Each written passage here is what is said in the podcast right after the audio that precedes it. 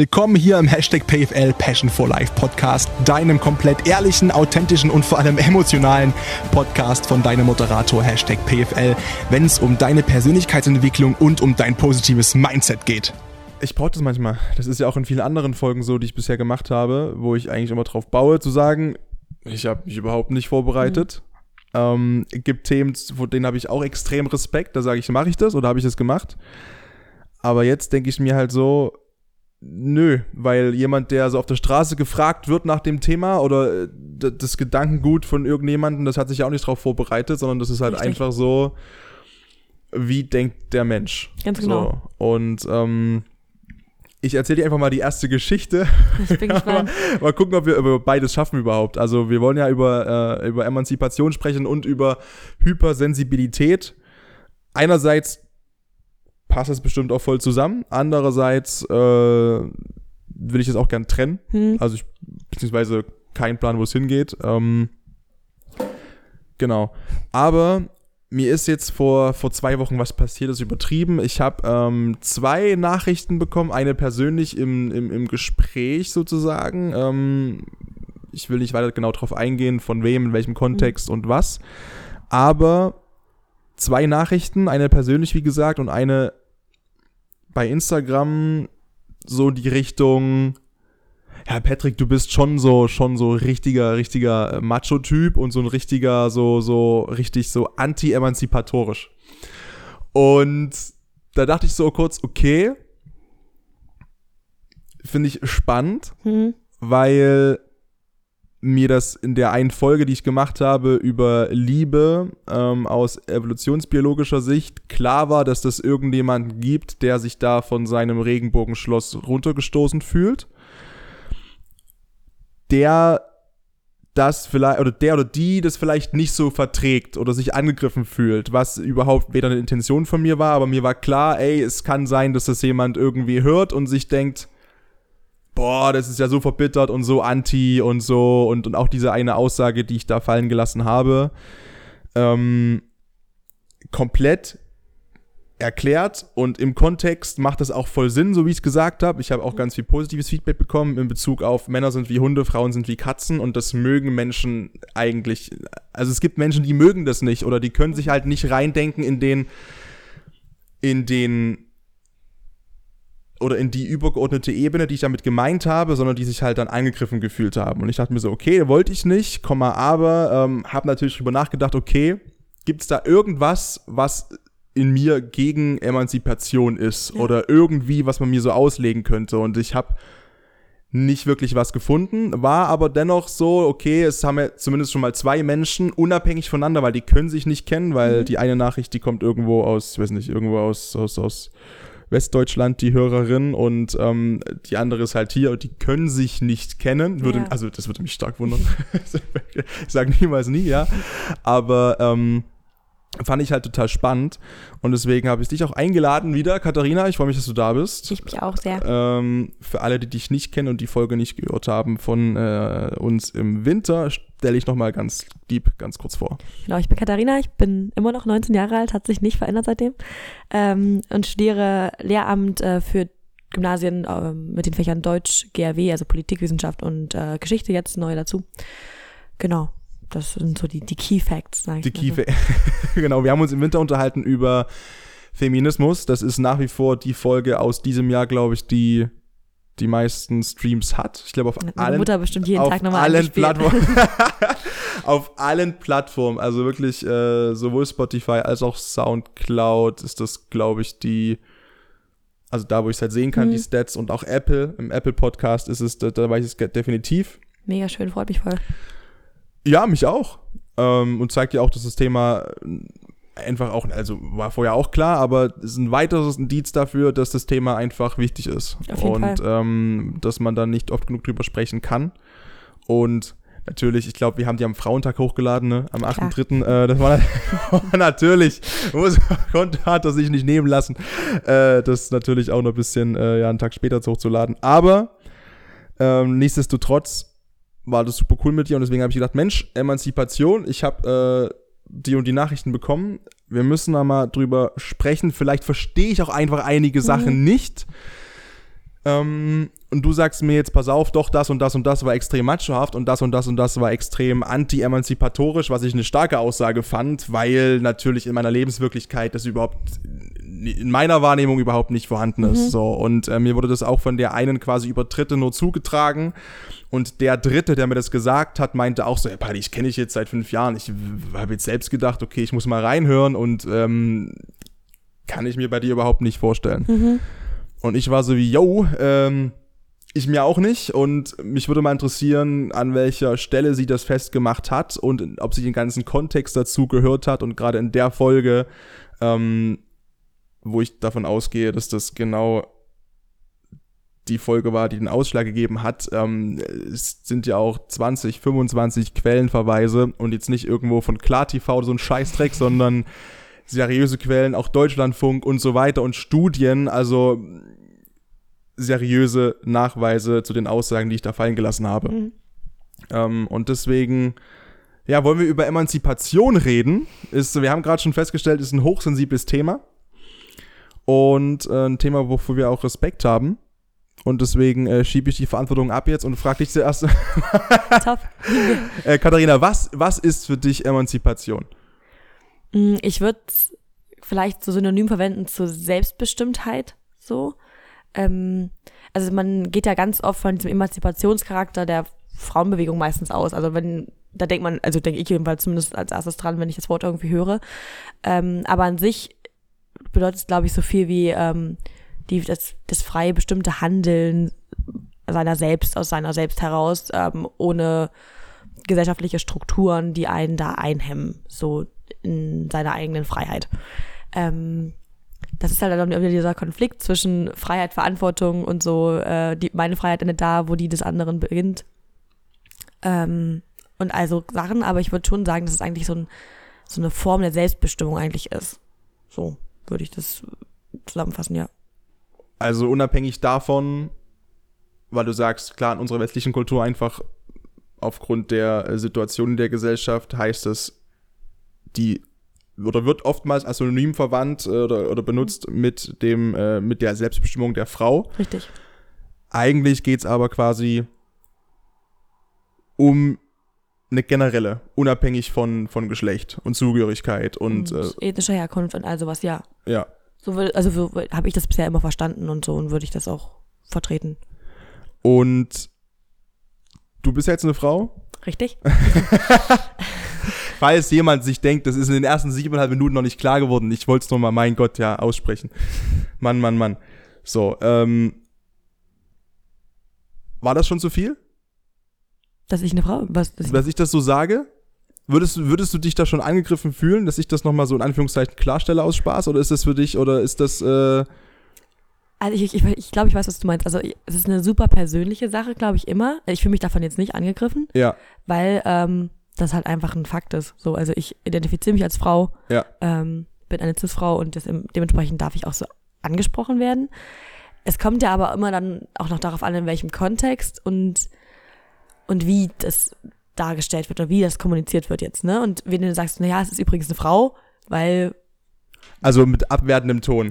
Genau, so, es geht ja um diese, ja. diese Intention dahinter. Sagst du das wirklich, damit die Leute merken, okay, wir sprechen miteinander über das Thema und ich habe extra eine Person des anderen Geschlechts eingeladen, um eine möglichst vielseitige Bandbreite abzudecken?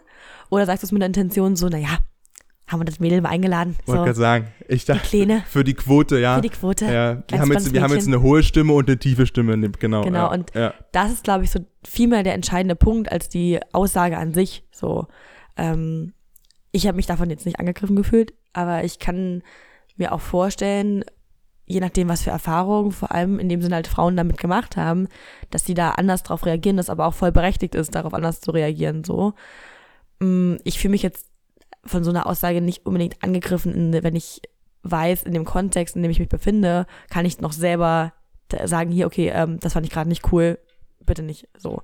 Ähm, und das nicht so eine hierarchische Ordnung hat, so ein Gespräch. Ähm, sonst würde ich das, glaube ich, anders sehen. Aber so ist das für, für mich okay, jedenfalls. ähm, wie ist denn das? Also, wenn du so, du kannst dich ja nur dann als Individuum bewerten, weil du gerade selbst sagst, hat natürlich jeder und jede eigene Erfahrungen.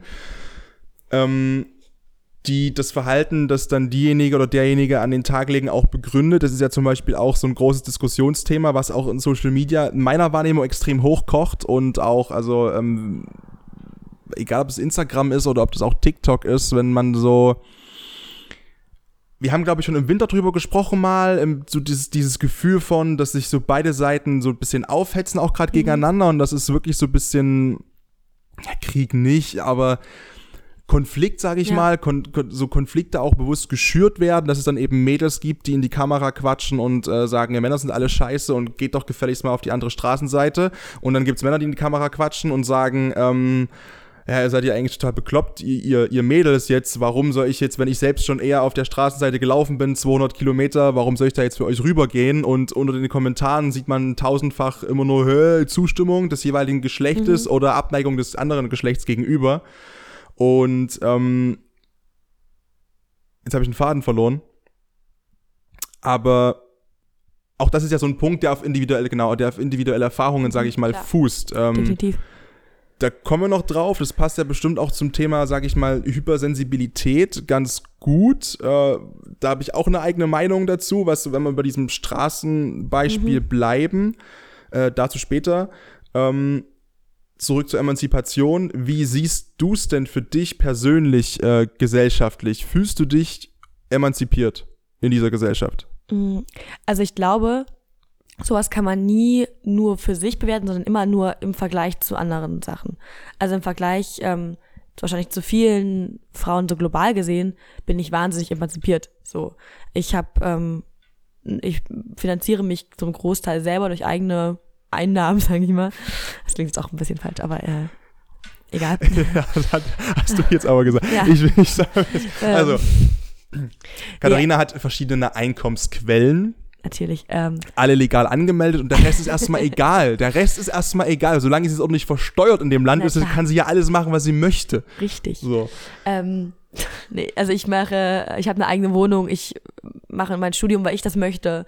Ich bin ähm, nicht zwangsverheiratet. So.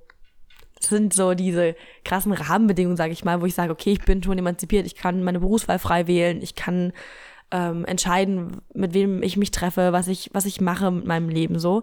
Ähm, aber andererseits denke ich mir auch, gibt es auch genug so kleine alltägliche Momente, nicht das große, sondern so ganz kleine Sachen, wo ich so ein bisschen merke, okay, da wurde jetzt anders über mich bestimmt. Ähm, aus welchem Grund auch immer. Und dann bin ich nicht unbedingt die, dass ich sage, ich fühle mich 100% selbstbestimmt. Aber ähm, Gib mal ein Beispiel.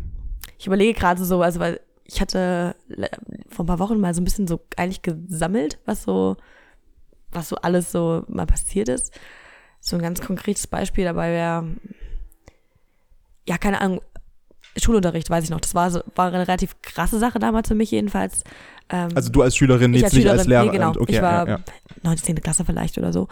Ähm, und wir hatten äh, Wirtschaftsrecht und es ging um Kaufverträge. Und diese Klasse war ultra pubertiert zu dem Zeitpunkt eigentlich noch und es ging runter ja, und drüber. 9. 10. Klasse, da kann man nicht über Kaufverträge sprechen. Nee. Also. Ähm, und ich habe jedenfalls nochmal was, was nachgefragt gehabt, weil es mich interessiert hat wirklich und weil ich auch immer so von meinem Elternhaus vermittelt bekommen habe, so eine finanzielle Unabhängigkeit ist das A und O. So sei immer dein, dein, dein eigener Chef, sei immer dein, von dir, dass du mit dir selber klarkommen kannst. Und deshalb wollte ich das einfach nach mal nachfragen. Und ähm, die Lehrperson sagt damals als auf meine Frage, die ich vielleicht auch, die vielleicht auch nicht so die klügste war, weiß ich jetzt nicht mehr. Ähm, naja, aber ach, denk doch nicht immer so kompliziert mit deiner dummen Frauenlogik. So. Hat, so. hat äh, eine hat männliche Lehrkraft zu dir gesagt? Männliche Lehrkraft zu mir gesagt. Ähm, und das hat sich danach auch geklärt, die hatten darüber auch gesprochen und so. Und ähm, jeder macht auch Fehler und so, aber das hat sich ultra eingebrannt bei mir. Ja. Weil so, weil ich gedacht habe, ich habe, also hättest du das auch gesagt, wenn das jetzt mein Klassenkamerad gesagt hätte? Und warum ist meine Denk, warum wird mir gesagt, dass meine Denkweise nicht stimmt? So. Und ich hatte das Glück, sag ich mal, dass ich eigentlich immer schon so war, so, okay, ich hinterfrage alles und ich nehme mir auch viel Kritik an, aber ich bin auch, ich weiß auch, was, was richtig und was falsch in meiner moralischen Vorstellung ist. Und nehme das dann nicht an, dass ich mir sage, okay, ja, stimmt, stimmt, ich habe schon eine sehr, sehr schwierige Logik und ich bin sehr kompliziert. Ähm, nee, das, das, äh, dann, dann sage ich jetzt lieber nichts. So bin ich halt nicht gewesen. Und das ist, ähm, glaube ich, das Gute, dass es nicht so Früchte getragen hat, so Aussagen. Aber ich glaube, gerade bei vielen Mädels, die da echt auch ein bisschen Probleme mit hatten, hätte sowas richtig viel kaputt machen können. So. Wie ist denn das so, wenn du da mit, mit äh, Freundinnen drüber sprichst? Also ich meine, das ist ja, man redet ja drüber. Ja, klar. Wahrscheinlich. Äh, nach dem Motto, ich war heute wieder an der und der Veranstaltung und der Türsteher war wieder so und so oder der Koch in der Mensa war wieder so und so oder Mhm. ich war wieder da oder ich wurde da wieder hinterhergepfiffen. Also wenn du, wie ist denn so der, der Grundkonsens, wenn wir jetzt sagen, wir gehen halt von global jetzt hier in lokal rein, in, muss jetzt nicht Leipzig sein, nach Deutschland, äh, wenn du mit Freundinnen sprichst, wie oft kommt sowas in deiner Wahrnehmung vor, bei dir persönlich oder auch bei Freundinnen, dass ihr das Gefühl habt, das ehrliche, wirkliche Gefühl habt von, okay, ich kann ja eben nicht sein, wie ich will, oder ich werde diffamiert dafür, dass ich bin, wie ich bin, nämlich eine Frau, und das wird mir irgendwie negativ ausgelegt in bestimmten, ja, wie du es gerade gesagt hast, kognitiven Denkweisen oder irgendwelche Verhaltensweisen oder so dieses läppische zum Beispiel auch, ja, komm, ach, die hat ihre Tage, dreh mal nicht so am Rad oder ja, sowas. Ja, ja. Ähm, wie oft passiert sowas? Mm, Also ich würde jetzt nicht sagen, dass es bei jedem Gespräch, das ich mit einer Freundin führe, darum geht, aber so schon sehr regelmäßig, dass man sich über sowas austauscht, auch mit verschiedensten Freundinnen aus verschiedensten Freundeskreisen und auch die an unterschiedlichsten Orten wohnen. Ähm, ich finde es immer besonders spannend, wenn dann ähm, auch männliche Freunde mit dabei sind und sich dann kurz darüber unterhalten wird, so, naja, und dann hat der mir schon wieder dorthin gefasst, obwohl ich das nicht wollte, im Club und so, wenn das eine Freundin Aber das erzählt. ist ja schon äh, wieder Next Level, also. Nee, und diese Reaktion von den männlichen äh, Ja. Freunden ist dann immer so, oh Gott, wie, also, das muss man doch anzeigen sofort und so. Und ich so, naja, das passiert aber jede Woche so. Und es ist gar nicht so ein großes, so ein großes Ding, dass man so sagt, boah Gott, das ist das Ereignis jetzt gewesen, das mir da hinterhergepfiffen wurde, worüber ich jetzt so lange spreche.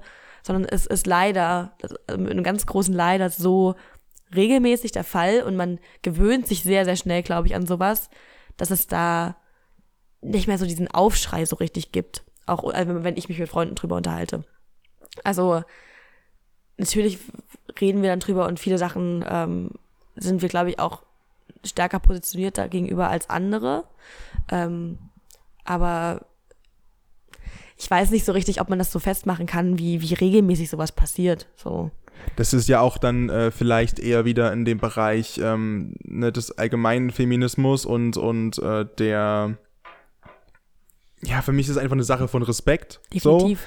So. Ich glaube halt, ich kann es nur glauben, weil ich, mir fehlt einfach eine, eine valide Grundlage, das irgendwie faktisch beweisen zu können. Ich denke einfach, dass viele Männer wirklich eben nach wie vor noch nicht wissen, auch wenn das jetzt per se erstmal nichts mit dem Grundgedanken für mich erstmal jetzt mit Emanzipation zu tun hat, sondern halt mit Feminismus zu sagen, ey, dieses Hinterhergepfeife und dieses Angekrapsche und so weiter und so fort. Ich glaube, viele Männer wissen das einfach nach wie vor nicht, weil sie das sich nicht einfach vorstellen können.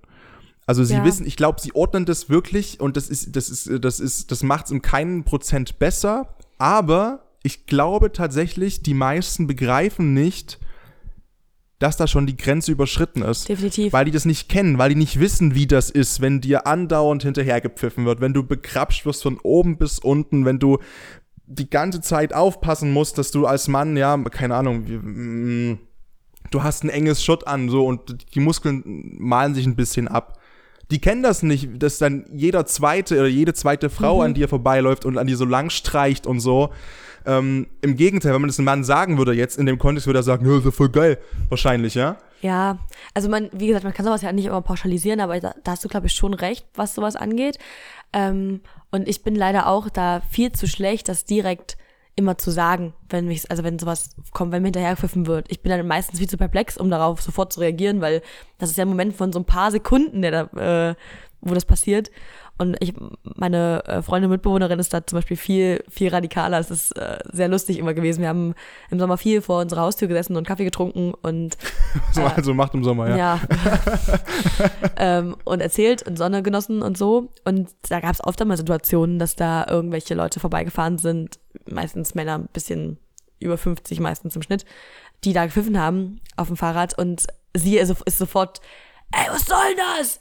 Hörst mal auf damit! Äh, und hat sofort darauf reagiert. So und so gezeigt, ey, meine Grenze ist hier voll überschritten, hör auf, mach sowas nie wieder. So.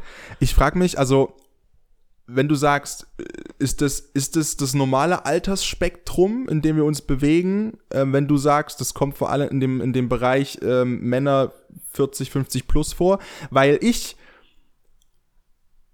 also ich rede ja auch mit meinen Freunden drüber Ja. und ähm, wir, wir diskutieren da auch manchmal sehr lebhaft drüber. Auch wir hatten auch in meiner ersten ähm, Arbeitswoche beim Sportradio einen supergeilen Talk später nach, nach Feierabend, wo es genau darum ging.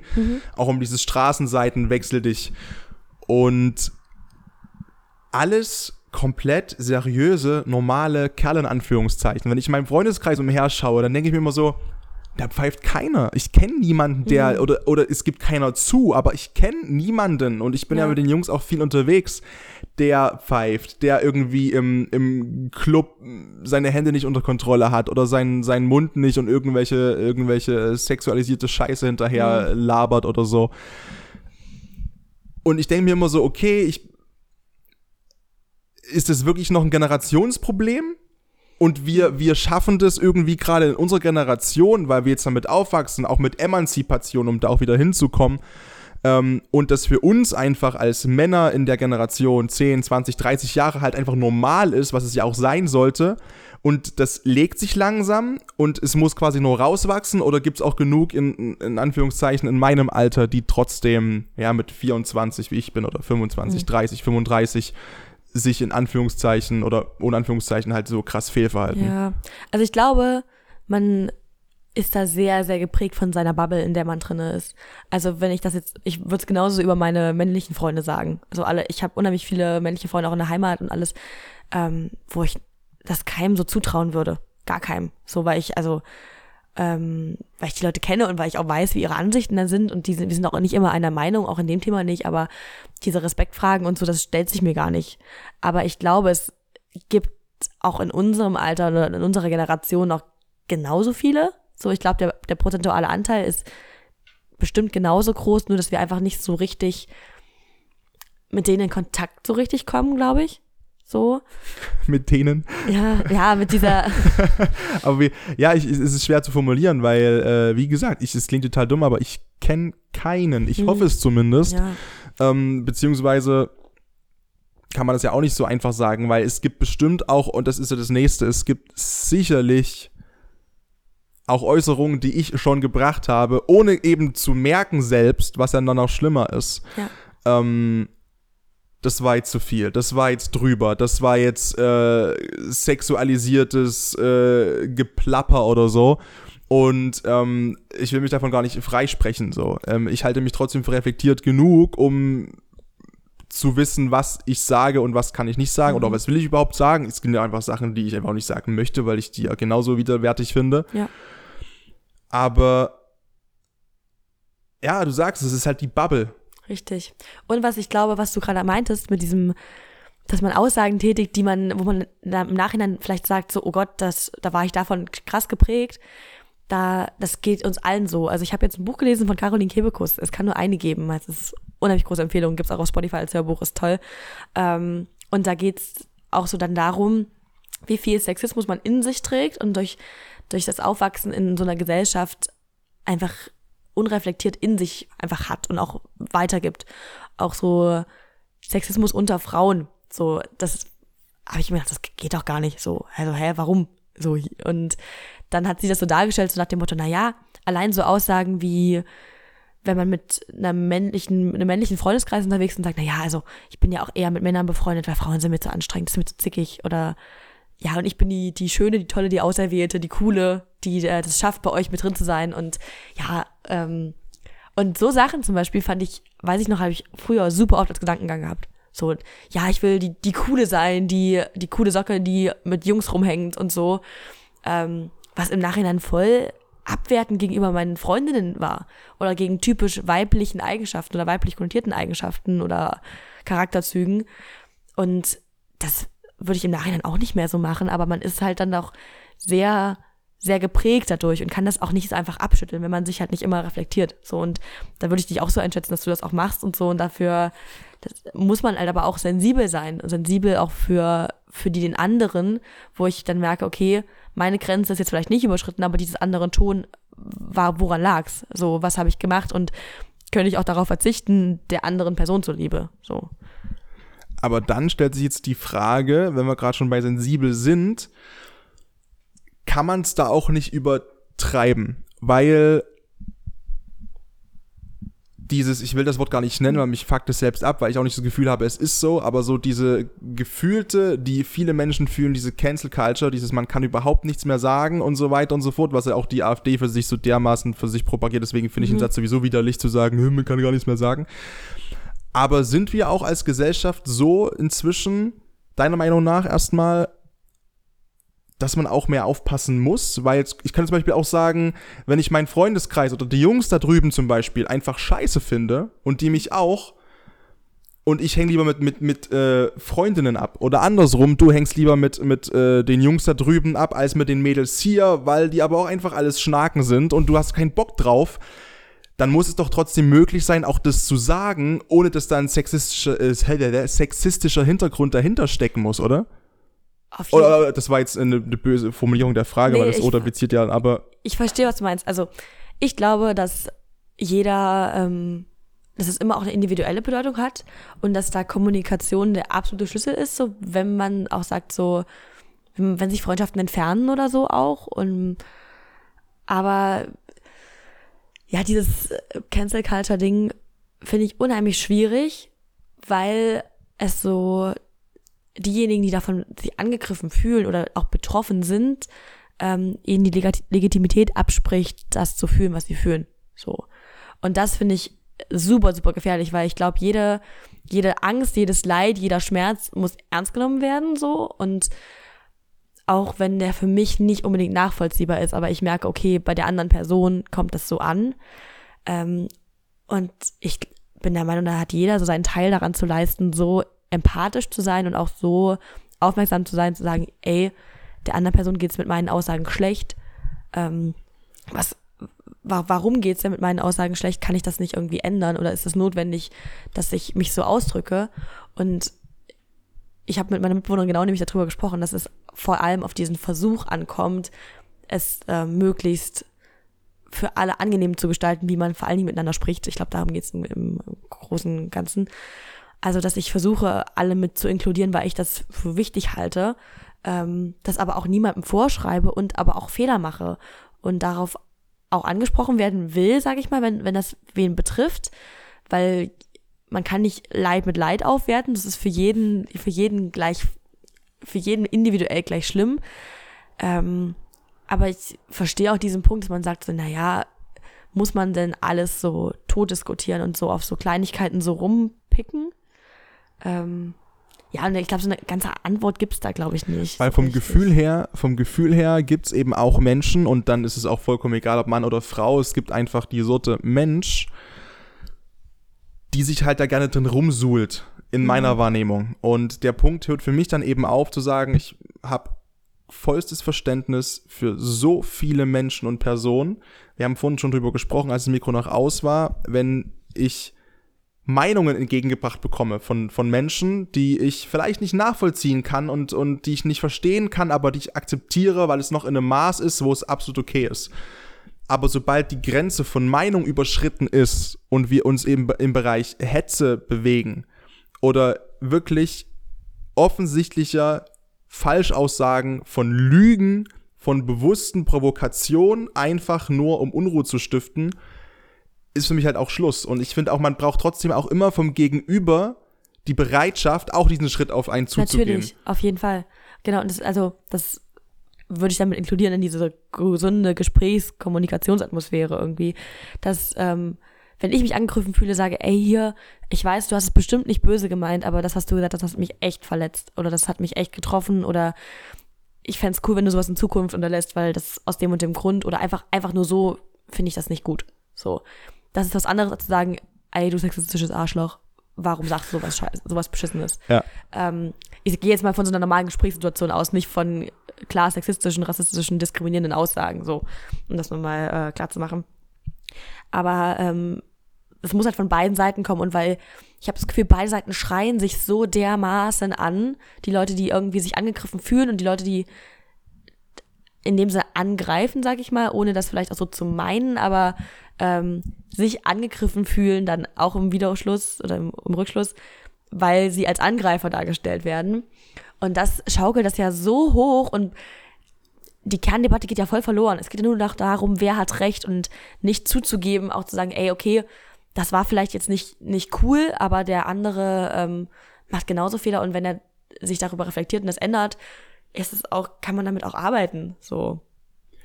Deswegen, ähm, wir haben uns ja auch schon, wie gesagt, im März getroffen und drüber unterhalten. Ähm, beim Thema Emanzipation ist es ja genau das Gleiche und ich habe es ja vorhin schon angerissen, dieses Gefühl von, geht es eigentlich noch wirklich darum, das anzugleichen, beziehungsweise Frauen endlich mal in Anführungszeichen ja zu heben auf das Niveau von Männern, was Männer verdienen, was Männer für ein Ansehen haben in dieser Gesellschaft und ähm, oder zumindest die im gleichen Job. Ja. Ähm, für die gleiche geleistete Arbeit, für das gleiche, was sie tun, die gleiche Aner Anerkennung zu bekommen? Oder geht es gerade prinzipiell einfach darum, einfach nur stunk zu machen? Wenn diese beiden Seiten aufeinandertreffen? Geht es überhaupt ja. noch um Emanzipation oder geht's teilweise habe ich das Gefühl, geht's ich lese teilweise nur noch Patriarchat und alles alles Scheiße und und ja und ähm, deswegen tue ich mich zum Beispiel auch so schwer mit diesem Begriff, wenn, wenn Frauen dann ähm, von Frauenkampftag sprechen am, am, äh, am 8. März. Mhm. Weil das Wort Kampf schon wieder für mich nichts in der Ursprungsdebatte eigentlich zu suchen hat, wenn wir ein seriöses Gespräch drüber führen wollen und sagen, hey, Gender Pay Gap ist ein Fakt. Das sagt, das sagt die Studienlage. So und so und so und so und so. Es gibt äh, drei bekloppte Machos, die andere Studien machen. Okay, dann müssen sie es halt machen. Aber jeder normale Wissenschaftler, jeder seriöse, ernstzunehmende Wissenschaftler sagt, yo, Gender Pay Gap ist halt einfach Fakt, ist ein Ding. Kriegen wir das gelöst? Beziehungsweise mhm. wie kriegen wir das gelöst? So, das ist die Ursprungsdebatte. Aber dann geht's häufig eben in meiner Wahrnehmung nicht eben mehr darum, okay, wie bekommen wir das hin, ähm, die Frauen oder Frauen so zu emanzipieren, dass eben dieses Gefühl oder dieses Wort gar nicht mehr da sein muss, Emanzipation, Richtig. sondern es geht darum, ja, es wird sich nur noch abgekotzt drüber, dass es halt so ist, wie es ist und dass da oben die weißen Männer sitzen in ihren Führungsetagen und über die, die Sekretärinnen herfallen wollen und das auch machen können, dass irgendwelche Bildchefredakteure mhm. ähm, für Angst und sexuellen Terror in ihren Redaktionen sorgen können das wird breitgeschlagen und thematisiert, was auch wichtig ist und man muss drüber sprechen, aber es gehen für mich aktuell sämtliche Lösungsansätze verloren. So im, ich habe lange kein, kein Gespräch mehr gehört oder keinen ernstzunehmenden Talk, egal von welchem Geschlecht, egal in welchem Kontext, wo man sich mal hingesetzt hat und gesagt hat, okay, wir haben Gender Pay Gap, wie löst man das jetzt eigentlich? Es wird das, immer nur aufgebauscht. Ja, ich, ich verstehe, dass, dass, du das so wahrnimmst. Also ich glaube gerade diese Frauenkampftag-Sache, ähm, ich habe das dieses Jahr zum ersten Mal so diesen Begriff gehört und habe dann mal geguckt, was ist denn das, weil ich es auch nicht so richtig zuordnen konnte. Und das ist im Grunde genommen auch einfach nur eine, eine laute Antwort darauf auf von, ich sag mal so, sehr überzeugten Feministinnen, FeministInnen so, ähm, das sind ja nicht nur Frauen, ähm, die genauso zurückschreiben, wie sie sich angeschrien fühlen, glaube ich. Ähm, und das kann ich voll nachvollziehen, weil das ist eine voll normale Reaktion des Menschen, wenn äh, einfach so diese Grundabwehr erstmal wieder und Druck erzeugt Gegendruck. Genau. Und wenn ich halt ganz, ganz laut entgegengebrüllt bekomme, dann schreie ich auch zurück. Und ich glaube, das ist so diese Denkweise. Und ich verstehe, was du voll meinst mit diesem lösungsorientierten Ansatz, weil ich davon auch Vertreterin bin, würde ich sagen. Also, dass ich immer sage, okay, lass uns erstmal die Fakten auf den Tisch hauen und dann mal gucken, was, wie finden wir da für alle eine Lösung ähm, und nicht so diese Parolen so rauszukloppen. Kann aber nachvollziehen, warum beide Seiten, die sich so angegriffen fühlen, halt immer lauter darauf pochen, da gehört zu werden. Und ich meine, das ist ja auch der Punkt, was man dem positiv anrechnen muss. Man beschäftigt sich damit. So, wenn das, wenn man diese ganze Debatte, die ist so laut, du kannst sie ja nicht nicht hören. So. Was so ein. Ja, aber man wird müde davon. Definitiv. Weil man, weil man irgendwann ja auch mal möchte. Ich möchte das ja auch für meine Freundinnen und für, für alle Frauen, mit denen ich so in meinem Leben noch Kontakt habe und haben sollte. Dass sie natürlich für die gleiche Arbeit, die ich mache, das gleiche Geld verdienen. Definitiv. Ich kann von ja. meiner Branche falsch. Ich kann nicht für meine Branche sprechen. Ich kann ähm, für meine bisherigen Arbeitgeber und Kunden und so sprechen. Ähm, da ist es so. Mhm. Da ist es so. Äh, für die Branche nicht. Das wäre jetzt gelogen. Ähm, gibt genügend Moderatorinnen, glaube ich, oder weiß ich, äh, die sich öffentlich dazu äußern, über diese Missstände, wobei dann wieder so ein bisschen weg auch von Emanzipation sind, wieder hin wirklich zu Sexismus, was wie Ja. gesagt ein ganz anderes Brett halt ist, hängt alles extrem zusammen natürlich. Ähm, da gibt es vehemente Unterschiede, aber ich würde mir halt mal wünschen, einfach für alle, für die Harmonie, die wir, glaube ich, auch gerade extrem brauchen, einfach in dieser Gesellschaft, dass mal irgendwas wieder in irgendeinem Punkt harmonisch abläuft und wir uns nicht nur bei jedem Thema hypersensibel ankacken, äh, dass man mal wieder einen Konsens findet und mal wirklich eben sich hinsetzt und sagt, okay, wir haben uns jetzt ein Jahr angeschrien, aber es muss doch der Punkt irgendwann kommen, wo beide Seiten merken, ey, macht null Sinn. Ja. Klar, also ich, ich warte auch noch so ein bisschen auf diesen Punkt ähm, und versuche halt so in meinen Aussagen das so ein bisschen ja, voranzutreiben, so dass ich sage, okay, ich verstehe, ich versuche deinen Punkt nachzuvollziehen und antworte dann erst darauf und nicht zu sagen, ey, spinnst du, stimmt nicht, so.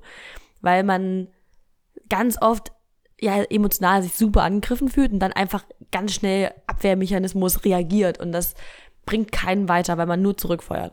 Ich glaube halt einfach, diese, diese ganze Konsenssache ist für jede Diskussion wäre das top. Also über jegliche politische, gesellschaftliche Diskussionen, die wir führen oder führten oder führen werden, ist, wäre das die Idealvorstellung. Du hast aber halt auch immer Leute dabei, ähm, egal ob das jetzt Männer oder Frauen sind oder was auch immer, die einfach auch so gefestigt sind in ihrem, ihrem Bild, dass sie auch nicht, also gar nicht kompromissbereit sind oder ja, nicht in der Lage sind, sich in den anderen hineinzuversetzen, warum derjenige Oder es auch nicht wollen. Und es auch definitiv nicht wollen. Weil es gibt natürlich auch genügend Männer, die natürlich gerne in Führungsetagen sitzen, mit sieben anderen Typen. Na klar, so, und, äh, die das natürlich auch so weiter beibehalten wollen. Aber das ist eben die Minderheit. Und das ist Definitiv. immer so dieses, ähm, äh, ja, dieses Problem, dass man dann natürlich auch als Mann nicht weiß, wie man das ändern soll. Weil es dann immer so, ne, wenn wir dann wieder bei diesem patriarchalischen Ansatz sind und alle Männer und ich weiß, du denkst nicht so, wir haben auch mit drüber gesprochen, alle Männer sind so und so und alle Männer und wir leiden unter. Ja, aber äh, diese Top-Manager-Riege zum Beispiel, die dieses große Geld verdient, ja, das ist vielleicht bei irgendeiner großen Firma sind es zwei, drei, vier, fünf, zehn Leute. Und die 15.000 Mitarbeiter, da ist egal, ob die Mann oder Frau sind. Äh, die sind Mhm. genauso dann geführt von den, von den, erstmal von den 15 Leuten da oben. So, das heißt auch in meiner, also natürlich ist es so, dass da, dann weißt du immer noch nicht, wie die bezahlt werden in dem Unternehmen. Jedoch leiden in Anführungszeichen, wenn das Scheißchefs sind und eine Scheißführungsetage, ganz großer Anteil an, an allen ähm, Mitarbeitern in dem Unternehmen darunter. Auch die Männer, auch die Frauen. Und das geht in meiner Wahrnehmung auch ein bisschen verloren teilweise in der Diskussion, dass immer so, dass es zu, äh, zu allgemein gehalten wird im Sinne von alle Männer. Aber ich bekomme ja auch nur ja, Honorar und Gage von jemandem. So, und ich kann mich da auch nicht drüber echauffieren, beziehungsweise könnte ich das, aber es, ich bin ja genauso abhängig davon, beziehungsweise genauso in dieser hierarchischen Pyramide unter einer Etage, Führungsetage oder unter den Chefs oder Mhm. was auch immer. Und wenn das dann nur Männer sind, okay, dann kann ich einen Ansatz nachvollziehen, aber es sind halt dann nicht eben alle, alle Männer, die ähm, sozusagen da, weißt du, was ich meine? die alle im System sind, meinst Ja. du? Das stimmt, weil ich, also ich bin kein Fan von Verallgemeinerungen so oder so Pauschalisierung, alle Männer, alle Frauen. Aber ich, ich glaube schon, es ist kein, es ist kein Einzelfall, es ist kein einzelnes Problem, es ist ein strukturelles Problem, was davor liegt. Ähm, sonst wäre diese ganze Reaktion darauf nicht so groß. Und diese Ja. ganzen Zahlen sprechen ja auch dafür, dass es strukturell gesehen so ist, dass Frauen weniger verdienen, dass Frauen weniger Aufstiegschancen haben, dass Frauen ähm, immer für dass es nicht hinterfragt wird, dass die Frau äh, die Care-Arbeit zu Hause macht oder dass es was ganz Besonderes ist, wenn der Papa zu Hause bleibt und das immer so, naja, und macht den Haushalt denn auch noch mit und ist ja Wahnsinn. Wir haben drüber gesprochen, bei mir war mein Papa zu Hause. Ja, genau. Also, ja. ähm, aber es ist ja faktisch noch eine Besonderheit. Ja. So. Ähm, und das sind Sachen, die, was ich mir auch vorstellen kann oder was ich glaube jedenfalls, als wenn ich jetzt äh, eine männliche Person wäre und da mit drinne wäre, wäre es für mich auch so eine Schwierigkeit, einfach das so zu akzeptieren, zu sagen, okay, Leute, die mit mir gemeinsam haben, wo ich auch mit in einen Topf geschmissen werden könnte, ähm, verhalten sich so und so nicht gut oder nicht, nicht gerecht oder wie auch immer. Und das ist, glaube ich, so diese große Kunst daran, so als, als männliche Person feministisch zu handeln und zu sein, weil man da so sich selber eigentlich so ein bisschen vielleicht mehr eingestehen muss oder so Teil von so einem System zu sein, worum man selber auch nicht mit Teil sein möchte unbedingt. Glaube ich jedenfalls, so würde ich, würde ich es einschätzen. Ich finde es schwierig sozusagen, ja, ähm, das äh, liegt einfach nur an denen da oben, weil es ist ja ein ganz großes System, wo jedes Rädchen, was sich mitdreht, ja auch Teil davon ist. Ähm, aber ich, ich, ich weiß halt nicht so, was so diese, was dieser Lösungsaspekt wäre, weil wir streiten schon so lange über sowas. Und mir ist bis jetzt auch noch nicht eingefallen, wie ich sagen kann, okay, wie ich die Leute überzeugen kann, die das nicht so sehen und die sagen, ja, ne, wir brauchen keine Quote für Führungsetagen, weil das ganz oft aber auch mit Fehlkommunikation und Fehlinformation, glaube ich, zusammenhängt. Also ich hatte jetzt neulich erst, ähm, muss ich unbedingt nochmal drauf antworten, hatte mir ein ähm, guter Bekannter geschrieben auf eine, einen Beitrag, den ich geteilt hatte zum Thema äh, Frauenquote, dass es dann darum ging, ähm, nee, nur durch die Quote ist nicht einfach nur irgendeine Frau da oben. Das ist genau die Frau, die hat genau die gleiche Qualifikation wie ein männlicher Kollege. Ähm, oder es sind keine einfach, die sie auf der Straße gefunden haben und gesagt, naja, willst du bei Siemens eine Chefposition mal machen? Da haben wir noch einen Platz frei kommen, sondern die sind genauso qualifiziert und haben sonst aber keine Chance, da reinzukommen durch diese patriarchalen Strukturen. Und deswegen ist das unheimlich wichtig, so das auch so zu sehen, okay, jetzt habe ich den Faden verloren, ähm, zu sehen, dass es nicht so ein allgemeines Problem ist, was was ich mit, mit trage unbedingt, aber ich muss mir dessen bewusst werden, dass das ich, ein strukturelles Problem ist. Ja, genau. Ja. Richtig. Aber jetzt Frage zu der Quote ähm, aus Mannsicht. Glaubst du denn, also mir fällt es schwer, nicht, also nicht, weil ich es nicht selbst hinkriegen würde oder mit, in meiner Bubble würden das alle hinkriegen.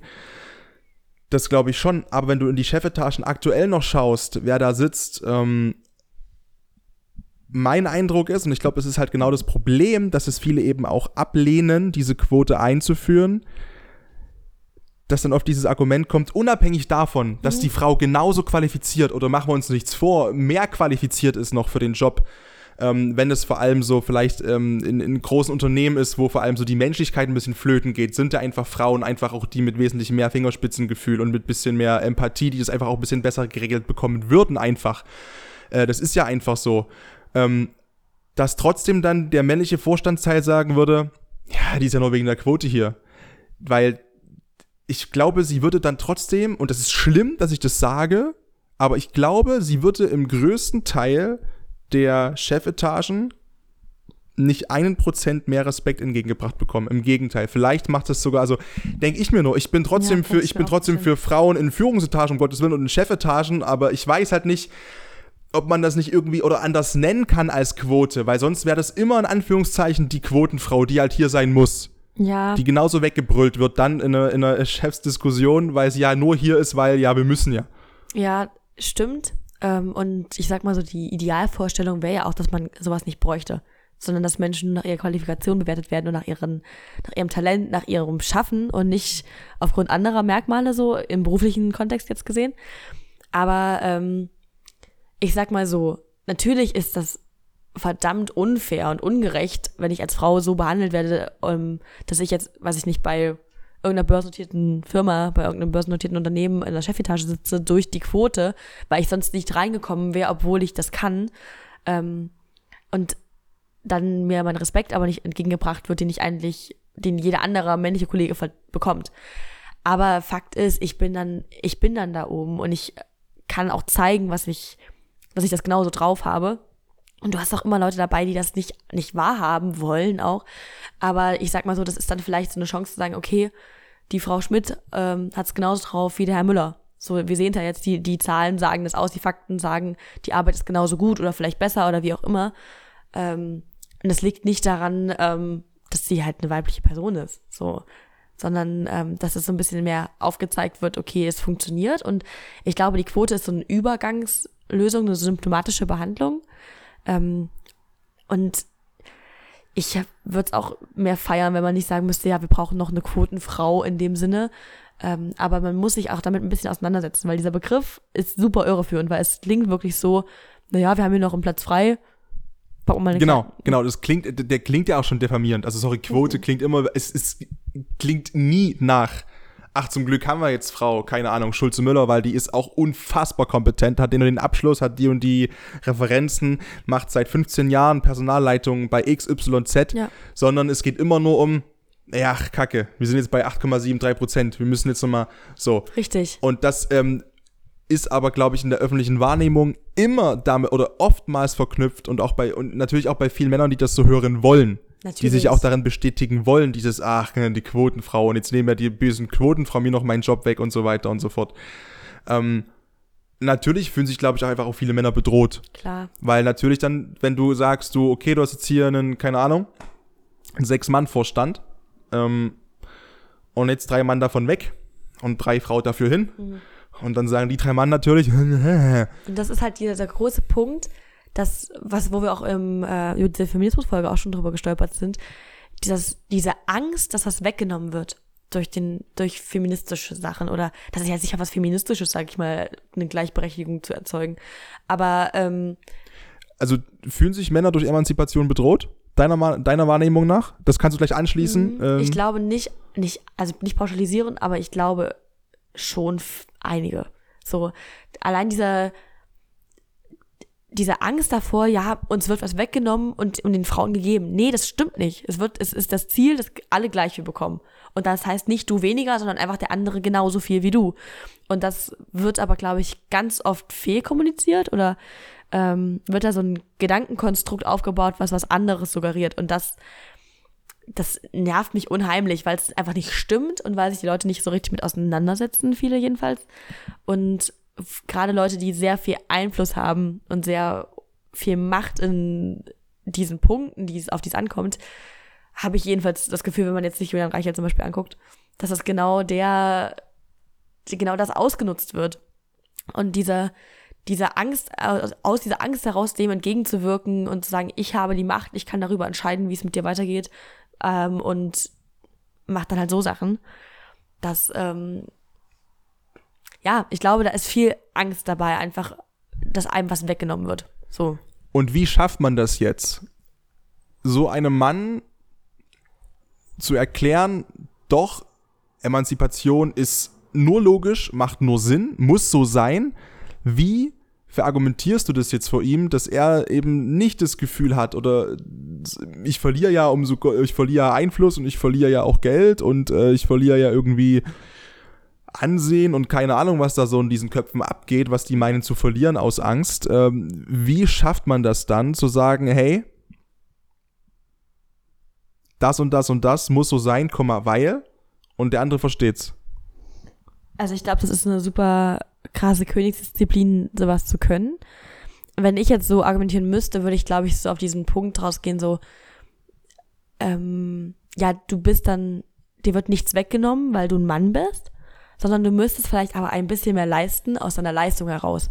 Du, es würde mehr auf also das ankommen, auf den Output ankommen, was, was schaffst du oder was, was machst du, wie, wie machst du deine Arbeit, wie machst du deine, wie bringst du deine Leistung und das dementsprechend. Es reicht nicht Mann zu sein. Ja, ja genau, ja. so, so, was ja auch nicht immer stimmt. Das kann man ja auch nicht sagen, dass es so jeder, ich will ja nicht jedem Mann seine Kompetenz absprechen, der in irgendeiner Führungsetage sitzt, aber das ist einfach, das ist ein bisschen mehr Wettbewerb eigentlich ist. Und das ist natürlich unbequem, wenn ich nämlich oben bin an der Spitze und mich jetzt nicht immer weiter anstrengen muss, da noch mehr zu erreichen. Und dann mir sagt, na ja, aber wir müssen wieder mehr Konkurrenz ins Spiel bringen und dann muss ich mich wieder behaupten gegen irgendwen und gute Arbeit machen. Das ist natürlich unbequem und mit Zeit und Aufwand und allem verbunden, aber vielleicht entstehen dadurch ja viel, viel bessere Lösungskonzepte und ich bin viel inklusiver so und es kommt viel mehr auf die Leistung des Menschen an und auf das, was was er mit sich bringt, welche Fähigkeiten, Kompetenzen er aufweist und nicht mehr nur dieses, dieses Erbmäßige. Und ja, es gab ja dieses Börsenunternehmen, was als Ziel bis 2024, glaube ich, angegeben hat, keine weitere Frau einzustellen.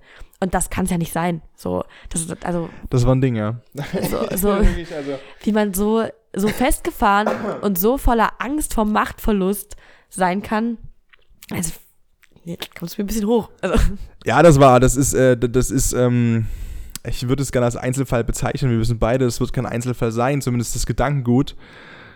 ich habe halt in dem Punkt wirklich die Hoffnung, dass sich das einfach durch die Generation, die wir bilden und unsere auch oder auch mein kleiner Bruder oder dann so die 30er, 20er, 40er Generation, die damit aufgewachsen sind, größtenteils, ähm, dass sich das in Anführungszeichen hoffentlich auch ein bisschen automatisiert dann einfach regelt, weil das Verständnis einfach ein ganz anderes ist, weil einfach Emanzipation nichts ist, über was man sich extra Gedanken machen muss, weil es einfach klar ist. Also ja ich fand, was du gerade gesagt hast, ja, wieder ein bisschen mehr leisten zu müssen. Diesen, diesen, es gibt ja diesen Spruch, ähm, The wolf climbing the hill is always hungrier than the wolf uh, on the hill. Und ja, aber das ist dann halt eben die Verantwortung des, ähm, um bei dem Sprachbild zu bleiben, des Wolfs auf dem Berg, so halt dann. Und ähm, da ist es mir wirklich vollkommen egal, ob das ein Mann oder eine Frau ist. Ich möchte ja mich selbst auch mit Menschen umgeben, mit Menschen umgeben, die ja, von denen ich was lernen kann, von denen ich irgendwie mit, denen ich Spaß haben kann, die mir Energie bringen. Das sind eben Menschen, die mich inspirieren. Und es ist mir scheißegal, was da im Perso steht für ein Geschlecht ja. oder, oder zu, welcher, äh, zu welchem Geschlecht er sich zuordnet oder auch nicht oder wie er sich ähm, definiert, zu welchem Geschlecht, zu welcher Zugehörigkeit, spielt keine Rolle. Und ähm, mein Eindruck, ich weiß nicht, wie, wie dein Eindruck ist, ähm, wenn du das mal so über die, die letzten zehn Jahre äh, beobachtest, emanzipatorisch, hat sich da was entwickelt in die positive Richtung? Gut, da warst du jetzt neun, das ist natürlich ja, blöd, blöd, ich stimmt nicht. Aber ja, ich meine Hochphase mit neun. Ähm, ja ich glaube, dass einfach viel, viel mehr Awareness dafür geschaffen wird, also viel mehr die Aufmerksamkeit darauf gelenkt wird und ein größeres Bewusstsein so entsteht. Vor allem in unserer Generation und auch in den für die folgenden, glaube ich, wenn ich meine kleinen Geschwister so angucke. Die sind jetzt, ähm, oh Gott, 16, 14? Die beiden Jungs. Also sind ja zwei, da muss man sich erstmal merken. Ja. Zwei Geschwister, wie nee, alt die sind. Es sind drei, ich habe noch einen. Noch einen kleineren, aber der ist, der ist acht, der ist noch ein bisschen raus, glaube ich. Ähm, du bist die einzige Tochter? Ich bin die einzige Tochter. Ah ja. Die große. Die ja. große, ja, ja, aber ja, immer die große. Ja, ja, ja, ich habe mich durchgesetzt. Ja, Leistungsprinzip. Ja, genau. der ganze am Esstisch. Der Stärkste kriegt die Kartoffelpuffer. Also Richtig, ganz normal. Ich bin die Quotenfrau. Ja. Ähm, jedenfalls, wenn ich das so sehe, die haben definitiv da auch schon eine relativ starke Meinung dazu, die auch von meiner nicht krass abweicht, weil aber auch sich in der Schule zum Beispiel unheimlich viel damit beschäftigt wird, habe ich das Gefühl, oder auch soziale Medien. Es gibt so unheimlich viele gute Organisationen, weiß ich nicht, Pink Stinks zum Beispiel, mit der habe hab ich äh, meiner Seminarfacharbeit zusammengearbeitet, die so auf Sexismus im Alltag aufmerksam machen wollen und Bildungsprojekte für Schulklassen organisieren und alles. Und das, das ist so der Punkt, glaube ich, der, was den Wandel so bringt, einfach aufzuklären und zu zeigen und auch vor allem den, den kleinen Jungs von morgen zu vermitteln, okay, ähm, es will dir keiner was wegnehmen, wenn deine Banknachbarin ähm, auch eine Eins schreibt du darfst trotzdem deine Eins schreiben. So. Und zusammen könnt ihr auch eine Gruppenarbeit machen, die unheimlich gut ist, weil ihr beide gut seid. Und jeder mit seinen Fähigkeiten da so ein Endprodukt gestalten kann und verbessern kann. Und das auch nicht so ein Konkurrenzding eigentlich unbedingt sein muss. So, wer ist jetzt besser und wer gibt jetzt mehr, sondern einfach so orientiert darauf, gemeinsam irgendwie eine Lösung zu finden. Das wäre, glaube ich, das Beste, was es so geben kann. In jeglicher Streitfrage. Ähm, wie weit wir da so sind, kann man, glaube ich, schwer beurteilen, so aus meiner Erfahrung jedenfalls raus. Ich bin halt einfach im Studium und kann nicht so sagen, wie das jetzt so deutschlandweit in den Schulen so aussieht. Aber im Studium hast du nicht das Gefühl aktuell, dass es deine männlichen Kommilitonen in irgendeiner Art und Weise einfacher haben. Oder hast du das Gefühl? Ähm, Gibt es Punkte, die dir einfallen spontan? Wenn ich mal so provokant frage. Ich kann mich jetzt nicht unbedingt an eine krasse Situation so erinnern, wo das so ist. Ich meine, ich habe auch einen Studiengang, wo super viele weibliche Kommilitoninnen vorhanden sind. Ähm, aber diese Lehre, die ich gerade bekomme, ist ziemlich universell. Also wenn ich über, weiß ich nicht, über die Reformation von Luther spreche, dann macht das relativ wenig Unterschied, ob das mein Kommilitone sagt oder ich, wie viele Thesen es jetzt waren. Ja. So, ähm, also da fühle ich mich absolut gleichberechtigt, würde ich sagen. Ähm, weil ich da merke, okay, es kommt darauf an, wie fleißig ich bin, wie sehr ich aufpasse, wie sehr ich mich da einbringe, ähm, wie meine Noten ausfallen. Und das wird genauso bewertet von mir wie von meinem Kommilitonen. Ich weiß jetzt nicht, wie es in anderen Studiengängen aussieht. Oder zum Beispiel, gerade kann ich mir vorstellen, auch in sportlichen Modulen und so, was ich so von meinen äh, Freunden höre, die auch viel, sind viele Spurwies dabei, ähm, die dann auch sagen, na ja, das ist schon ein bisschen unfair, dass die Kür von Mädels so aussehen muss und von, von mir so. Oder andersrum halt. Ähm, ja, aber ich würde, ich persönlich würde sagen, dass ich da echt keine Angriffsfläche habe, so. Ich finde es im Sportkontext immer trotzdem noch gerechtfertigt. Ähm, wir haben ja über dieses Polizeibeispiel, glaube ich, auch gesprochen. Mhm. Also hier war es das letzte Mal. Ich bin absolut in Überzeugung, wer so einen Einstellungstest schafft, der soll bitte äh, zur GSG 9 dürfen. Und ist mir, dann ist mir auch scheißegal. Vielleicht, wahrscheinlich fühle ich mich sogar durch eine Frau äh, noch mehr krass beschützt, weil der automatische Respekt, weil man es einfach nicht erwartet als Mann oder das mhm. Böse zu meinen, ähm, vielleicht sogar noch größer ist, durch so einen Test durchzukommen, weil ich mir dann denke, oh, die hat richtig Messer zwischen den Zähnen, so. Ja. Ähm, als wenn das irgendein Dorfdödel schafft, der mal ein bisschen gepumpt hat, ein halbes Jahr, klingt jetzt, Gottes Willen, ja. GSG 9 Test schafft man nicht nee, vorbeigehen, aber. Nur weil sie einfach mehr, also, leisten muss, weil sie einfach faktisch, biologisch, anatomisch einfach Nachteile hat. Ja. Das ist halt einfach so. Das ist ein, das, ist, das diskutiere ich auch ungern weg, weil gibt es in meiner Meinung nach nichts weg zu, zu diskutieren. Ähm, das ist aber dann so ein andersrum Ding, weil du gerade vom Sportstudium sprachst, mhm. ne? Weil du natürlich sagst, klar, ähm, weil man als Mann teilweise auch so dieses Gefühl hat von, wieso muss ich jetzt fünf Sekunden schneller schwimmen? Warum muss ich jetzt äh, einen Meter, einen Meter, Gott, ist genau, schön wäre es, wenn ich es könnte, ja. Warum muss ich jetzt einen, einen, einen, halben Meter höher springen oder weiter springen oder keine Ahnung, ja, wieso, weshalb, warum. Ähm, und dann hat man als Mann was total verrückt. Man, das ist für Männer eigentlich ganz wichtig, sich auch mal in Anführungszeichen so zu fühlen, in, benachteiligt. Warum muss ich mehr leisten?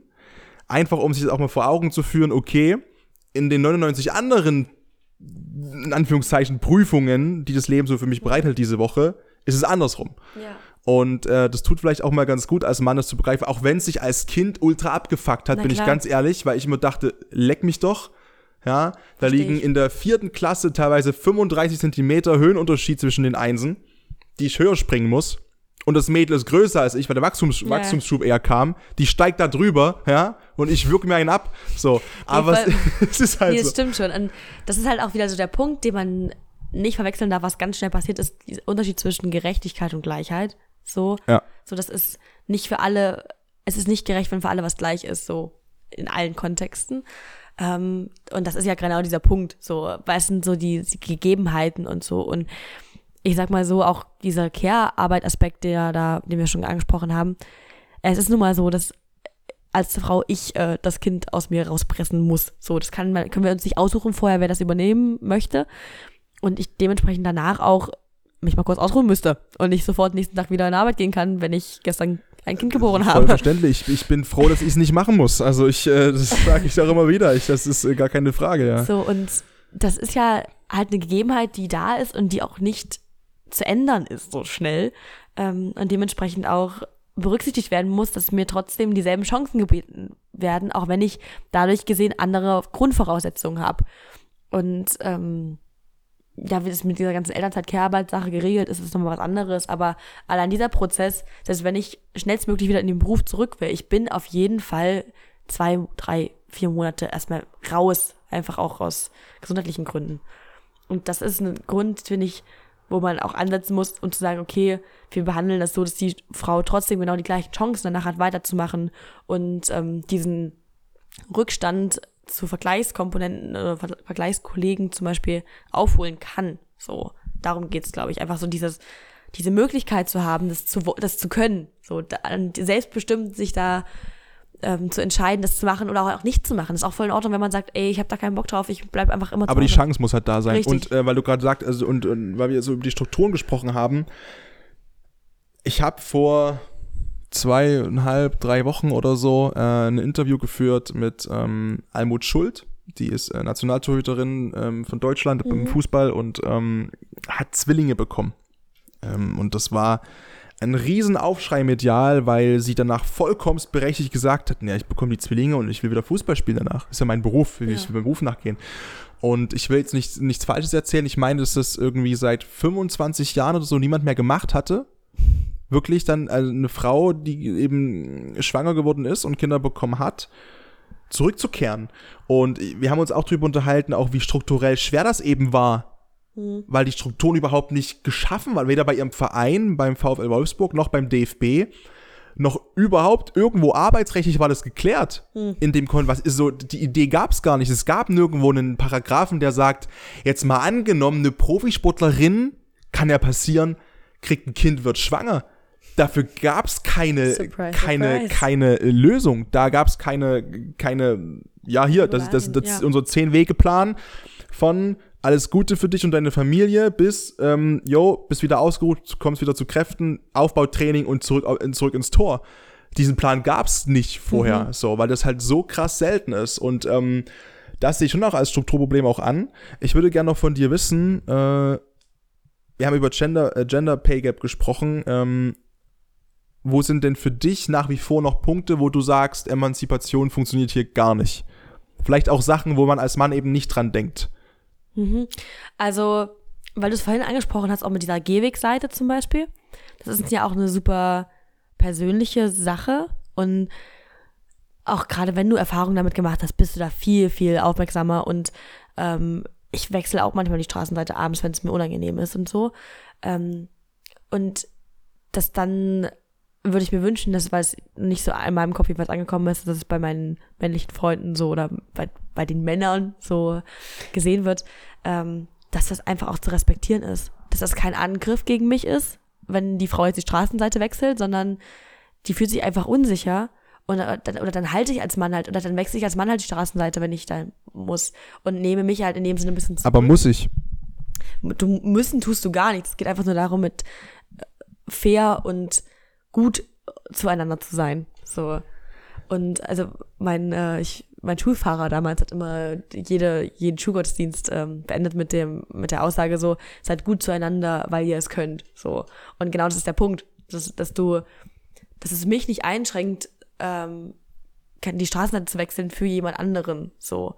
Oder da, da Rücksicht zu nehmen, einfach rücksichtsvoller zu sein in vielen Aspekten und einfach auch das, wo ich das Gefühl habe, Emanzipation greift noch nicht so in dem Sinne, wie ich mir das wünschen würde, ist das einfach dieser, dieses Anerkennen einfach von, von Sachen ohne Bezug auf das Geschlecht. So. Also ohne dieses ähm, Komma und das, obwohl du eine Frau bist. Richtig. Ja. Weiß ich, nicht, weil letzte Woche war ich Tisch gegangen und ich bin ziemlich gut im Tisch gegangen, weil ich Tisch gegangen unheimlich oft in der Grundschule gespielt habe und mir Habe deine ich geliebt, ey. Ich habe Ich- Sachen ich eigen hab gehabt, so geballert da immer. geliebt, Ich- ey. Geil, Ich bin wirklich. wahrscheinlich technisch unheimlich schlecht, aber ich, ich mache ein paar Tore. Und, ähm, Und dann ist es egal. Wer, tri wer trifft, äh, hat recht, ja. Richtig. Und da war dann aber auch so unterschwänglich immer mal von, von den Seiten, was man so gehört, ne? Ey, für Mädels spielst du echt gut. So. Hm. Oh, das ist, ja, das ist So, und ekelhaft. es ist, weiß, dass es super nett gemeint ist. So, und das einfach gesagt wird, das boah, ist meine nicht böse, aber das ist halt einfach, das Richtig. klingt scheiße. Wenn man Es so jetzt drüber redet, klingt das total Ja, bescheuert. so, es wurde halt nicht erwartet von mir und ich finde es auch immer sehr, sehr lustig, wenn man so Erwartungen sprengt. Wie auch gestern war ich mit einem, mit einem Kumpel trainieren und wir haben äh, Push trainiert. So, und Ja. ähm, er war so, was? Ich, ich kenne gar kein Mädel, was das macht. Ich finde das voll cool, dass du so, dass du so anders bist. Ich so, ich bin absolut nicht anders. Mir macht das einfach Wollte nur. sagen. Also das Und dann hat Kata 120 Kilo weggebencht einfach, ja. und er Und er nur 80. nur mit rechts. Ja. Ähm, und äh, da habe ich dann auch so gemerkt, so, okay, das ist jetzt voll die Ebene, es ist super nett gemeint, aber wenn ich da jetzt das bestätige, dann betreibe ich ja wieder Sexismus. Dann bringst du Sexismus. ihm bei, dass das genauso. Richtig, Aber ist es. dass es eine Ausnahme ist. Und jetzt kommen, wir, jetzt kommen wir zu dem anderen Thema, auch wenn wir schon eine Stunde sprechen, trotzdem, ich will das jetzt nicht liegen lassen. Hypersensibilität. Mhm.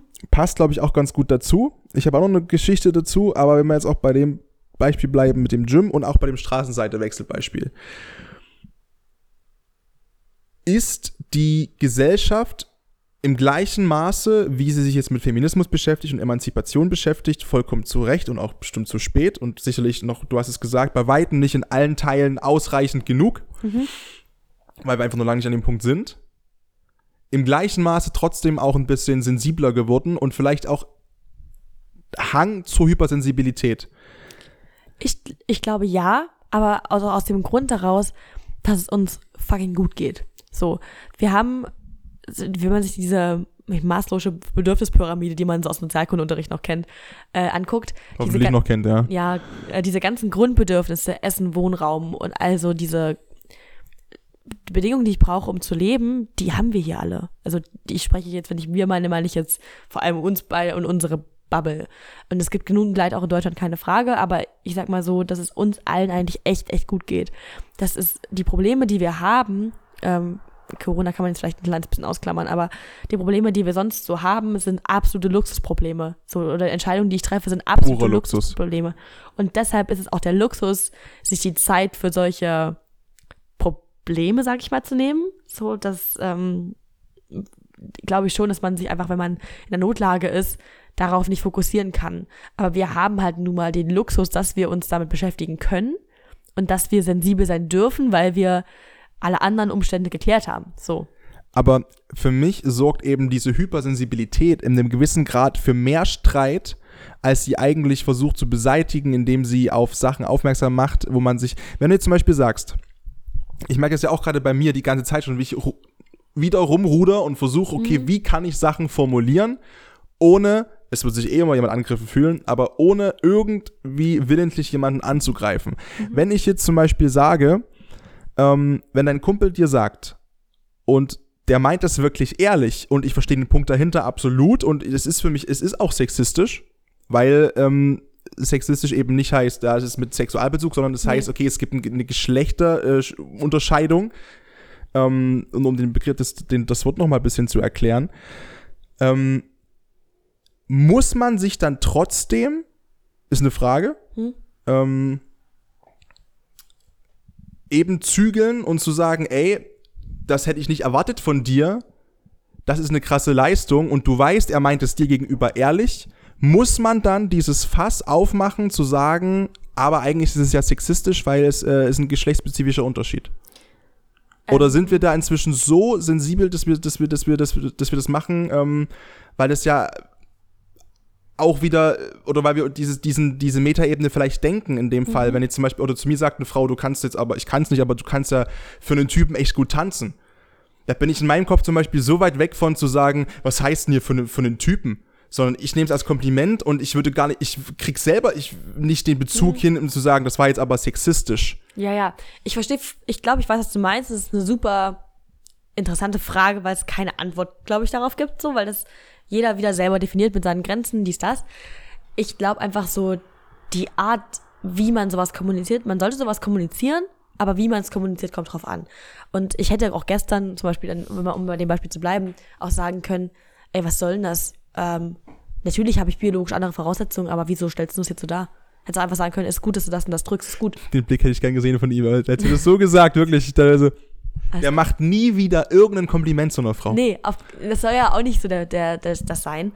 Ähm, aber ich habe dann zum Beispiel gesagt, na ja, mir macht das halt Spaß. Ich mache halt nicht so gern Beintraining und so. Und äh, Befürworte ich. ja, es ist aber super persönlich. Hat ja nichts damit zu tun, ob ich jetzt eine Frau bin oder ein Mann. Und äh, viele Mädels machen es halt gerne und sollen es auch machen. Jeder soll das machen, worauf er Bock hat. So habe ich das in, indirekt so ähm, paraphrasierend quasi gesagt.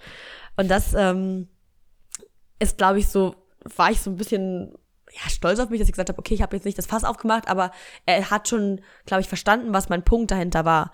Und dass man da, ähm, dass, dass die anderen nicht schlechter sind oder uncooler oder was auch immer, weil sie das nicht machen, sondern einfach zu sagen, ey, ich find's cool, dass du es machst. So. Und Aber wenn er das doch überhaupt nicht impliziert hat Nee, in nee. der Aussage, weder auf einer Metaebene noch in dem gesprochenen Wort, muss, müssen wir dann immer trotzdem selbst dann diese Metaebene aufmachen und ihm das nochmal erklären oder ihr das nochmal erklären. Also ich glaube, es kommt voll auf den Kontext an, ob ich, ob die andere Person, in dem Fall jetzt ich, das irgendwie ähm, anders wahrgenommen hat, so. Und da sind wir wieder so bei diesem inneren Sexismus, den man so hat, den, ohne dass es halt, ohne es wirklich so zu meinen, wirklich gar nicht hat, ähm, aber die Gesellschaft einen so geprägt hat, oder die Erziehung so geprägt hat, dass man diese Form trotzdem weiterträgt. So. Und das, um das irgendwie so keine Ahnung, du hast es ja auch reflektiert erst, so dein Verhalten und bist auch zu dem Entschluss gekommen, vielleicht so, nee, sehe ich jetzt eigentlich nicht so, diese Kritik, aber du hast dich damit auseinandergesetzt, ähm, als diese Nachrichten zum Beispiel kamen. Und das ist ja, glaube ich, der Punkt, worauf es viel mehr ankommt, so dass man vernünftig jedenfalls miteinander sagt, okay, Die Offenheit auch ja, zu haben. genau, richtig. Genau, das ist viel, viel wichtiger, als sozusagen aus jedem Satz das so rumzudrehen. Aber das definiert halt auch jeder und jede für sich wieder anders. Und es sind bei anderen ist das ein ganz anderer Stellenwert und dann kann man das aber auch so respektvoll kommunizieren, dass der andere auch weiß, woran er ist und dass es nicht so, ein, so, ein, so eine Sache wird, so, ja, du bist doof, weil du machst das und das mit mir, durch kleine implizite Aussagen. Ähm, und ich sag's dem anderen aber nicht, weil, und das gibt übelst den Konflikt und der andere weiß gar nicht, was er gemacht hat, weil es so aus ihm herauskommt. So, ohne das irgendwie zu, zu hinterfragen. Und ich glaube, darum geht es einfach um dieses Hinterfragen, reflektieren und aber auch offen dafür sein, sich Kritik auch anzunehmen. Und dafür sind wir denkende Menschen, das ist der denkende Teil in uns. Und ich sage jetzt was, ähm, da stehe ich auch zu 100% dahinter. Das mag auch einigen vielleicht nicht gefallen. Ich bin aber eben auch der Meinung, da ich gerne sehr viel wissenschaftlich erkläre und, und gerade evolutionsbiologisch, dass ein gewisser innerer Sexismus nicht rauszubekommen ist aus der Spezies Mensch, einfach aus einer natürlichen Art und Weise.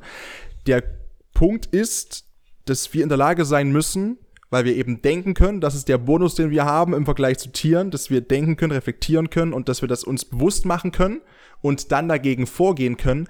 Aber in meiner Wahrnehmung wird keine gesellschaftliche Umerziehung oder irgendwas, wenn wir unsere Kinder jetzt anders erziehen, das ändern, weil die Grundmechanismen, wie wir als Mensch funktionieren, biologisch, evolutionsbiologisch, sich über hunderte, tausende Jahre entwickelt haben.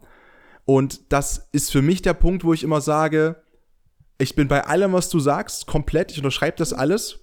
Wir müssen nur auch dran denken, dass es auch ein Stück weit Natur ist, was keine Entschuldigung ist, weil wir das, den denkenden und reflektierenden Teil haben. Aber die Verurteilung für das Verhalten von Menschen, wenn es so Kleinigkeiten sind, eben zu hoch zu hängen, im, ne, um den Bereich zu hypersensibel zu bewerten, finde ich halt schwierig, weil es einfach naturell ist. Weil ein gewisser Punkt einfach auch noch von uns so funktioniert, ein großer Punkt, wie vor 10, 20, 30, 40, 50.000 Jahren, weiß ich, es klingt dumm, bewährt hat.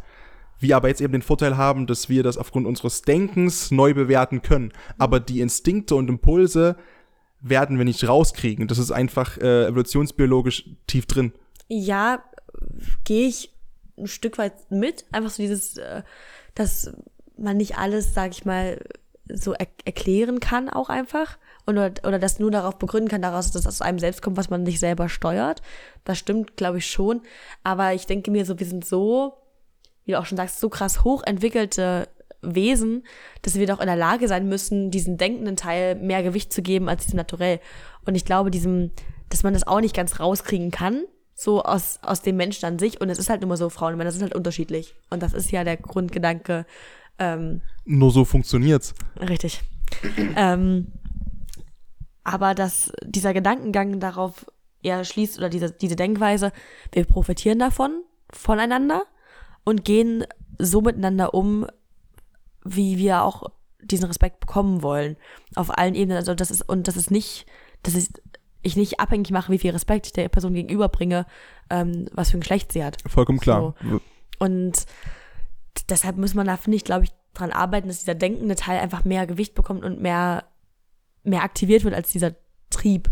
Genau, dass man sich bewusst hat, äh, das hat äh, der auch Kant gesagt, ne? Jeder Mensch hat den Wissenschaftler und das Tier an sich und ja. es, die, die Kantsche Premium-Idee halt, ne, dass da nur noch Wissenschaftler da ist, aber der sagt, er sagt ja auch, du wirst eben diesen, egal wie groß der Wissenschaftler wird und wie klein du diesen Triebteil steuerst, er wird immer da sein. Er ist nie, er ist nie komplett weg. Ja. Und er liegt dann immer wie so ein Stein im Schuh rum. Er kann jetzt nicht so gesagt, er hat natürlich ein bisschen besser formuliert, aber genau das, ne, zu sagen, ey, aber wir haben diesen großen denkenden Teil und der, der muss uns ermöglichen, uns auch bewusst zu machen, okay, hey, das war gerade so ein dummer Impuls und diese Aussage war so dumm und wenn ich drüber nach oder ich oder im besten Fall natürlich verkneife ich mir die vorher, weil der Impuls kommt und ich Nicht kann mir noch mal noch mal direkt ja. äh, auf die Zunge beißen und denke stopp stopp stopp stopp stopp. Das war gerade einfach nur mein Affenhirn. das muss bin doppelt geimpft und getestet, wenn man fragt. Verschluckt. So, ähm, eine Sache, mit der ich gerne abschließen würde trotzdem, wäre noch mal dieses äh, Straßenbeispiel weil ich da das anders verstehe und ähm, nicht anderer Meinung bin. Aber ich, ähm, also ich bin der Meinung, was du vorhin gesagt hast, es, es tut mir nicht weh, richtig. Es tut mir als Mann nicht weh, die Straßenseite zu wechseln, wenn ich nachts unterwegs bin und ich sehe eine Frau und ich sehe, alles klar, die in Anführungszeichen telefoniert oder sie tut so, dann ist es nachts um eins. Natürlich, ich habe komplett schwarze Klamotten an, meistens nachts, okay, ich gehe, kein Problem. Aber ich finde es komplett falsch, das zu verlangen und vorauszusetzen von Männern. Und ich finde, das kann man auch nicht machen, weil für mich Emanzipation eben eher wäre, jeder kann machen, was er möchte. Also in, im Rahmen des legalen Gesetzes und Ja, ja, so, dass sich keiner bedroht und angegriffen fühlt. Und in meiner Wahrnehmung ist es wirklich so, und das ist, das mögen jetzt mein, manche als Mimimi begreifen, man fühlt sich als Mann auch blöd. Und ich habe mit, wenn ich mit meinen Freunden drüber spreche oder auch mit meinen Kollegen, was ich vorhin erzählt habe, es war keiner dabei, der nicht das Gefühl hatte, du bist automatisch unter Generalverdacht gestellt. Natürlich kann man jetzt sagen, ey, ähm, heult nicht so rum, ihr Kerle, ihr wisst gar nicht, wie das ist, wenn man immer, wissen wir nicht, ist richtig, wissen wir nicht, können wir uns nicht vorstellen, ähm, wir können es nur versuchen, irgendwie nachzufühlen, wir wissen das nicht. Und das ist gut für uns und da sollten wir uns alle drüber freuen, Komma, aber das entschuldigt nicht diesen Generalverdachtsgedanken und den haben alle Typen gehabt und das ist genauso beschissen, Ja. weil du eben als auch Mann gar nicht mehr weißt, eben wie du überhaupt noch mit Frauen umgehen kannst und sollst, weil du dir auch in meiner Bubble eben immer Gedanken machst, okay, kann ich irgendwie jemanden zu nahe treten, kann ich irgendwas sagen, was die Frau vielleicht bedroht, verletzt oder irgendwas, weil man hypersensibilisiert dafür ist, was ja an sich gut ist, aber diese Natürlichkeit in der Interaktion geht auch ein bisschen verloren, weil man das Gefühl hat, immer aufpassen zu müssen, weil es gibt leider eben auch genug Beispiele inzwischen, neben den 90, 95 Prozent, wo Männer komplett zu Recht verurteilt worden sind oder komplett zu Recht ähm, gekündigt wurden und alles Mögliche. Eben auch diese 5 Prozent, wo das Frauen einfach nur gesagt haben, wo du dir als Mann gedacht hast, der hat nichts und wieder nichts gemacht. Und diese 5 Prozent wiegen so schwer in der Wahrnehmung, dass ich sage, das Generalverdachtsgefühl tut weh, wenn du diese Straßenseite eben nicht wechseln möchtest, weil das dann so klingt wie, ja, ist mir doch scheißegal, ich, ich habe keine Empathie und nehme nicht Rücksicht auf die Frau. Aber so ist es ja nicht. Ja, ich, mm, okay. Also, dieser, mit dieser 5%-Sache, die du angesprochen hast, habe ich mich. Rein, keine Ahnung, wie ja, viele das es sind, sind, aber ich glaube, drei, drei irgendwas war das. Weil ich hatte mich damit beschäftigt, als es um diesen Fall Ines Anjoli, Luke Mockridge so ging. ja, ja, ja, ja. Ähm, und ohne jetzt das, das groß aufzumachen, ich war nicht dabei, ich habe keine Ahnung, was da abgelaufen ist. Aber ähm, ich bin der Meinung, man sollte Opfern auf jeden Fall zuhören und ihnen, man soll Opfern glauben, die das zeigen. Und guck mal, 97 Prozent zu drei Prozent, natürlich sind diese drei Prozent da, aber 97 Prozent sind Opfer, die das, die sich getraut haben, das anzuzeigen und das anzuklagen, was unheimlich viel Mut äh, erfordern muss, weil das ist ja jetzt, es ist ja nichts Schönes. Ich schmücke mich ja nicht, dass ich sage, ich bin jetzt diejenige, die davon sexuell belästigt wurde oder was. Da bekommt ja keiner einen Preis für und sagt, naja, oh, Mensch, das ist ja die, die tolle Mensch, die hat die, die wurde von dem Herrn Schulze aus der Chefetage, ja, ja toll. Nee, das ist was, was sch ganz Schreckliches. Da möchte man nicht mit in die Öffentlichkeit treten und man möchte nicht diejenige sein, der das widerfahren ist. Und deshalb sollte man Opfern da zuhören, ihnen glauben und ihren Mut da auch belohnen, auch wenn es Leute gibt, die das vielleicht ausnutzen sollen, die äh, oder ausnutzen können, vor allem. Das stimmt. Aber darum geht's ja auch gar nicht. Aber ich, um, um das nur, um das, das kurz zu machen. Ähm, und dieses Straßenseite wechseln Ding, ich verstehe, dass man da unsicher ist. Aber es liegt daran, dass du das halt reflektierst, so. Und du hast halt diese Gruppe, die es reflektiert und die Gruppe, die es absolut nicht reflektiert. Ähm, und ich glaube, wenn jetzt beide sich so ein bisschen angleichen würde in so ein gesundes Maß, das wäre so das Beste, aber es ist halt de facto noch nicht so. Und auch wenn das in dem Sinne vielleicht anstrengend ist zu sagen, okay, was, ich will nichts falsch machen und so, ähm, dass man es trotzdem probiert und einfach auch mit, mit Frauen zum Beispiel darüber spricht. So, wenn, wenn ich jetzt zum Beispiel gefragt werden würde, ey, was soll ich denn machen, wenn ich dir entgegenkomme auf der, auf der, auf einer dunklen Straße um halb drei oder so. Ähm, und ich von mir selber aus merke, okay, derjenige wechselt obviously die Straßenseite für mich. Ähm, würde ich das, würde ich mich, würde ich mich viel sicherer fühlen und beim nächsten Mal vielleicht auch da mit einem sichereren Gefühl diesen Weg bestreiten. Und da brauchst du aber halt auch Leute, die halt auch Anstrengungen aufbringen, in dem Sinne, dass sie sich halt reflektieren und auch sich darüber Gedanken machen, was sie sagen dürfen und was nicht. Aber die das halt auf den Weg bringen und zu sagen, zum Beispiel zum nächsten Mal, wenn so eine Gruppe Jungs kommt, mit, oder wenn du mit deinen Jungs unterwegs bist und ein kleines Mädel da siehst, was vom 16. Geburtstag nach Hause läuft, sagst, ach komm, wir gehen mal schnell rüber. So, dann hast du da wieder Leute mit ins Boot geholt. So. Und das, das mache ich, also nochmal, das mache ich ja auch, ne? Aber will's- es ist, ähm, ich wollte nur, nur mal den Punkt anreißen, ob das, ob das quasi für dich auch nachvollziehbar ist, ähm, wie man sich dann als Mann fühlt, wenn du natürlich, weil man könnte jetzt, man könnte jetzt, ich, ich versuche das so zu formulieren, dass man es dass man's, äh, auch nicht rausschneiden kann und so einzeln irgendwo hinstellen kann. ähm, ganz, ganz hypersensible Männer könnten vielleicht auch jetzt sagen, ja, da fühle ich mich ja nicht emanzipiert, weil ich ja gegen meine eigene Bestimmung jetzt die Straßenseite wechseln müsste, weil ich ja das ja eigentlich nur mache, weil ich Angst habe, dass die Frau irgendwie sonst mir irgendwas Böses will oder von mir was Böses denkt, wenn ich es nicht mache und mich unter Generalverdacht stellt. Deswegen mache ich es nicht aus freiem Willen der Frau zuliebe, sondern aus Angst vor Konsequenzen. Wäre jetzt die ganz verschwurbelte Antwort so. Ist natürlich in meiner Meinung totaler Quatsch, aber überspitzt gesagt so.